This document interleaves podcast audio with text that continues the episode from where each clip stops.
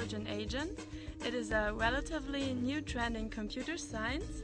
And first of all, I want to welcome everybody to our daily discussion. And I would like to introduce the participants. So, this is Walter. He is an Erasmus student from Peru. Hello, Walter. Hello, Nicole. Well, as Nicole says, I am an international student from Peru.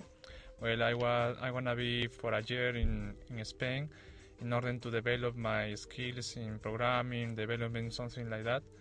Um, well, it's a pleasure to be here, uh, sharing information about a new thing about intelligent agent that is gonna be really, really funny.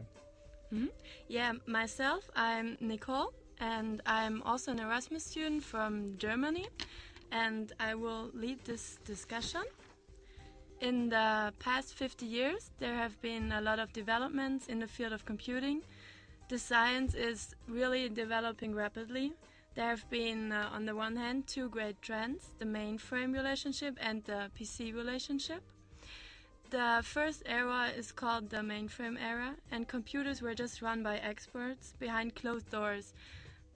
Yeah, the second great trend was the personal computer. It started about in 1988, and the number that was when the number of people um, who had an own computer surpassed the number of people which shared a computer. So um, actually, um, there started we started talking of our own computer. Everybody had an own computer, and can you remember that time, Walter? Yeah, I remember that time. It was a really, really good time. Well, uh, I am 22 years old, but in this time I, li- I listen about all about this history about computers. But not right now I'm gonna talk about something really, really special, no? Who is the that is the history of intelligent agent, no? Well, yeah. as Could I say, you please tell us more about the history? Yeah, uh, the beginning of intelligent agent, born in 1956, with the artificial intelligence because we can say that the that it is the father of intelligent agents. Then we have a special project like neural network and algorithm of logical reasoning and many projects like that. But the really, really emerge of intelligent agent was in 1992 uh, then it, started to have many, many research by universities and companies because uh, they saw in intelligent agent the response of all the problems. Because, as we know, uh, we were programming or oriented to object, but right now we are changing to intelligent agent because it's gonna solve the problems that have the programming oriented object. Well, we can we, we can say that in the in the near future, uh, we can have uh, robots, machines that behave like the like the movie of uh, robot I Robot, no? Mm-hmm. This is really interesting, Walter, what you're telling us. So you say that the godfather of um, agente inteligente of intelligent agents is coming from um, from artificial intelligence. So, can you please tell us more about the platform this technology uses in order to implement intelligent agents? Well, first, uh, I have to say something about uh, artificial intelligence. Artificial intelligence is usually defi defined as a science of making computer do things that require intelligence when done by humans. Uh, artificial intelligence has, has come uh, succeed limits. It, we can say that artificial intelligence is not easy to implement and have many problems, but as I said, the solve of these problems is the intelligent agent because the intelligent agent can develop behaviors like mm, that can interact with another agent that we create. Well, talking about the framework or of we can use, I'm gonna talk about Jade. Why Jade? Because Jade is an easy platform uh, developed by a company in, of telecommunication in Italy, and it is based in Java and has the standard of FIPA, that is the standard of is an is a standard of communication between agents. Uh, it's a really really easy interface where you can call the agent and you that you have created, and you can save message uh, in the language of ECL. Hmm So you told us now a lot of int- a lot of about intelligent agents, a lot of artificial intelligence, and you told us about Jade, the program where intelligent agents get implemented. Now our audience wants to know now what is such an agent. Please tell us more that we can understand what do we understand under an agent. Well, uh, it's really, really simple. An agent is a computer system capable of independent action on behalf of his user. It's something you can compare the uh, agent like with a neuron, uh, because we, as you know we have a lot of neurons in our brain.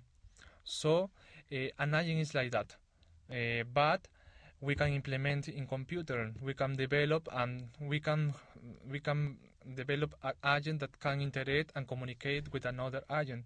So if the agent have experience and they can interact uh, based in the experience of the past and the present that of of their envir- envir- environment.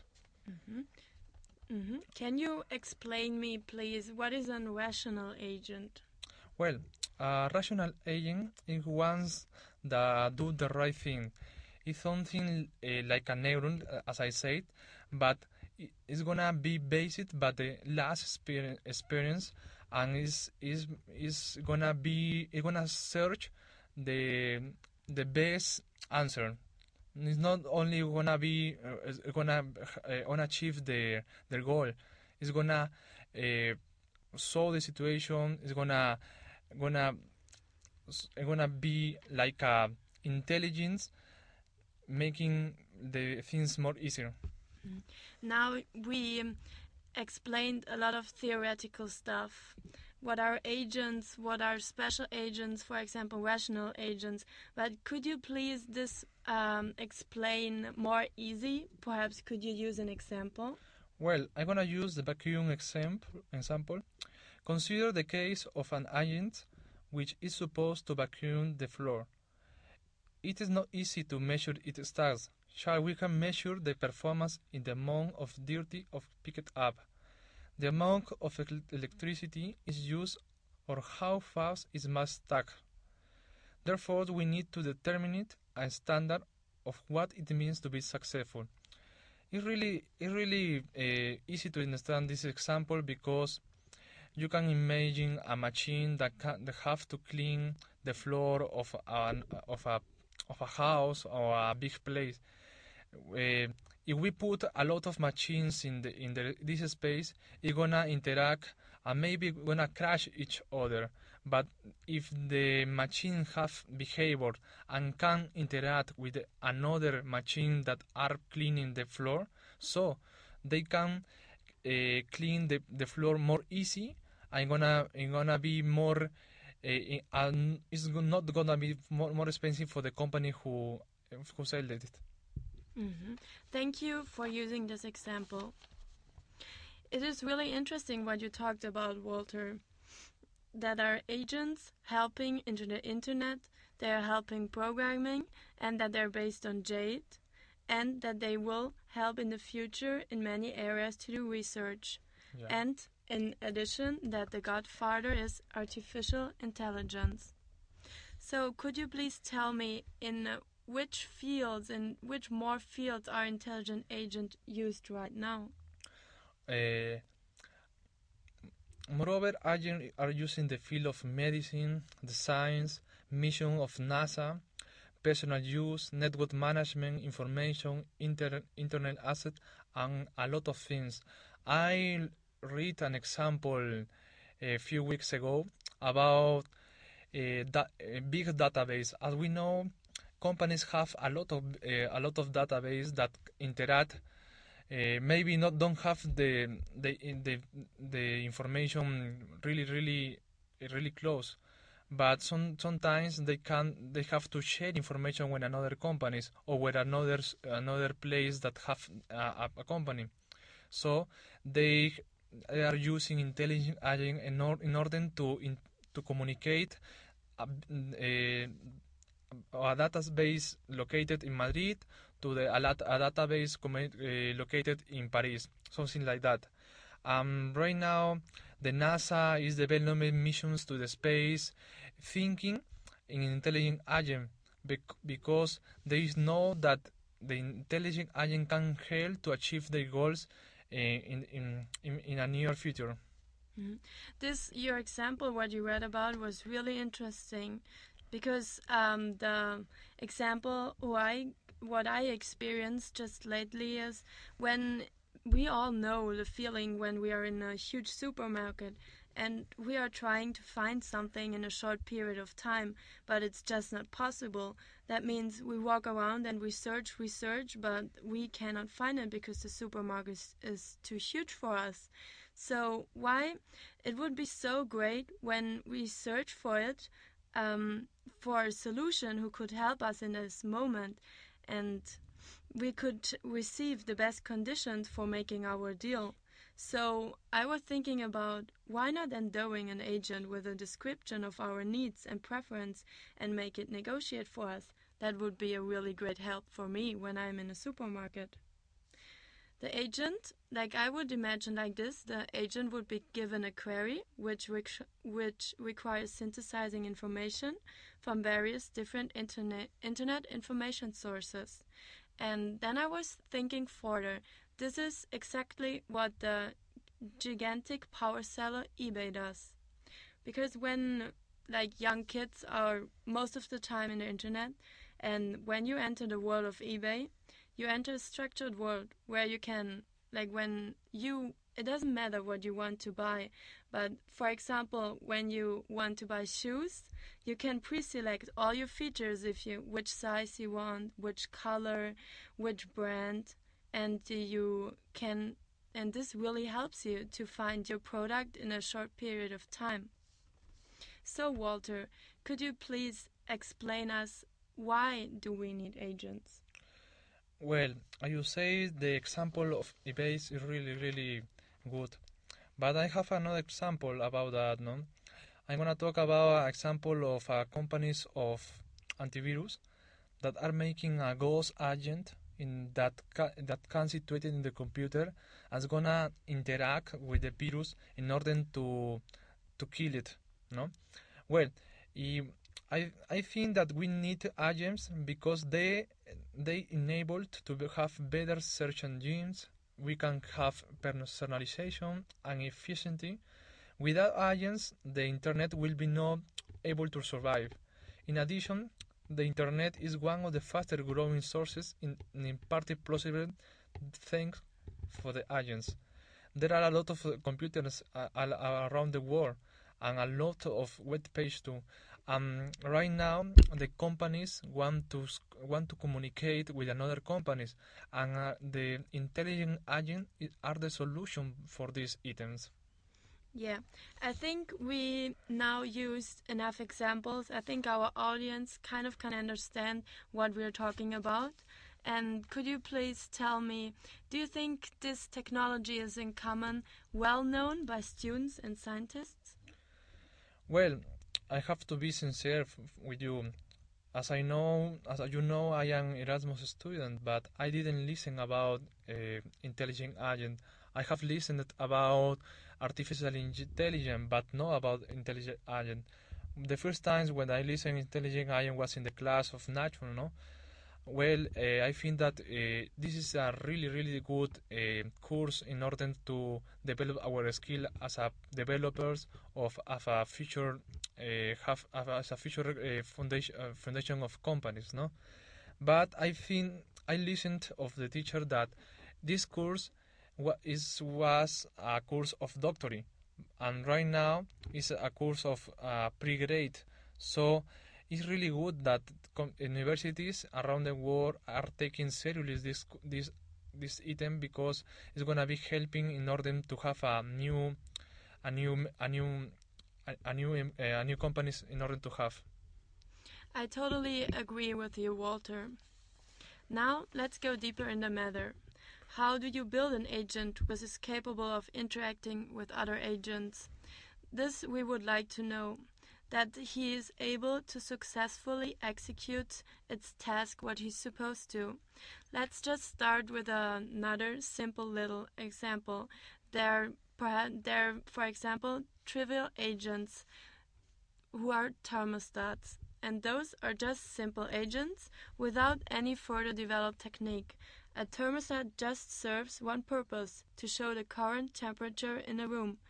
Thus, you can call it an agent because he's doing his job, and this helps you to know the temperature right now. He's adept to different temperature changes, and his but his ability is limited. It is not able to interact with its environment, and this is exactly the difference what him what it differs from further developed agents. He's just a simple agent because he's not possible to interact with the environment. He just can uh, show the temperature.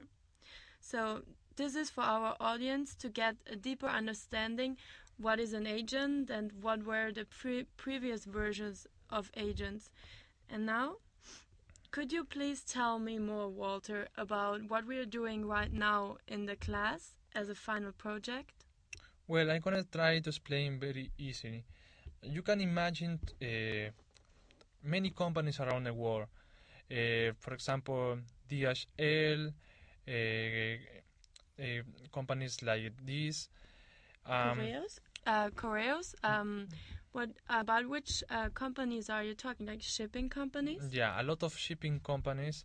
And I'm gonna say that sometimes they have problem because they don't have uh, they don't have place in order uh, place in another in, in another in another countries and other companies they have yes they have so in order to communicate each other uh, we are trying to develop two agents um, buyer agent and a seller agent the buyer agent is gonna is gonna have the behavior to find the best price and the shorter uh, and the shorter one so mm-hmm yeah, the, the shorten the shorten way in order to have uh, the best price. Uh, it's really really good to ha- to this to have this example. Mm-hmm. Mm. I just want. Um, um, sorry for interrupting. Like we, the project you're talking about in class. Um, let's start at the beginning. When somebody uh, wants to send a package, he yeah. he gives a call. He gives a call to the company, and then um, somebody enters, like uh, employee at the company, and um, customer wants to send a package from, for example, to France, to Paris, but the company in Spain is not able to send this package to France. And therefore, uh, our company is forced to interact with other companies that in order to execute the job and this is where the computer people start working this is where walter starts to programming the agent mm. who is able to do further communication yeah i'm trying to develop right now uh, in trying because we are two students that we are developing the the agent. No? I am trying to do the buyer agent. I'm another partner gonna gonna have the the schedule to have the seller agent. Uh, in order to communicate each other, we wanna use the ECL um, communication to have the response uh, between the each agents. Well, this is this is really really nice because I'm thinking about making my thesis about about something uh, similar about that, no? Okay, I understand the project now so far the there are two companies who have to interact with each other because or like one company is forced to interact with another in order to execute the job in order to um, to serve um, the query. And therefore and could you please help me walter? What else do we have to mention for our audience that it will be more clear? Uh, about the project? Well i can say that the clients is gonna have a response very very really quickly. Uh, they don't want they don't want to to wait a lot of time. So the response is gonna be like three seconds and gonna be really really good Yeah, Um, this is exactly the point. yeah this is the point because uh, time is money as you know This is the improvement who agents make because when there would be no agents, the company is forced to tell the to tell the guy who wants to send a package, I'm sorry, I can't give you the answer right now. Either you have to wait on the phone and he hangs up and his wish is not satisfied, or he tells him, Yeah, I will, can I please stay in contact with you? I will call you back, I will send you another email. And this is where our company can offer a better service because we endow our agents and they're really, really fast. They're able to give a response within three seconds because they will check the other, the other databases from other companies. We can, therefore, we can offer a better service. That means we give the response that we are able to send the package from uh, Madrid to Paris. We give the response, and our customer will be satisfied. He thinks this is a good company, and I will send a package again with them. yeah this is true really really true So I hope we now gave our audience a nice overlook of what we did in class, and I hope you have now a better understanding of what are agents and what is intelligent agency. And I hope we could answer some of our questions. And thank you, Walter, for talking about that theme. ah no don't be worried thank you for the invitation Thank you. Men and women entered the biosphere one month ago to live in a self-sustained world. Body movements, emotions, and sexual activity are to create the energy to survive. A total mystery surrounds this experiment,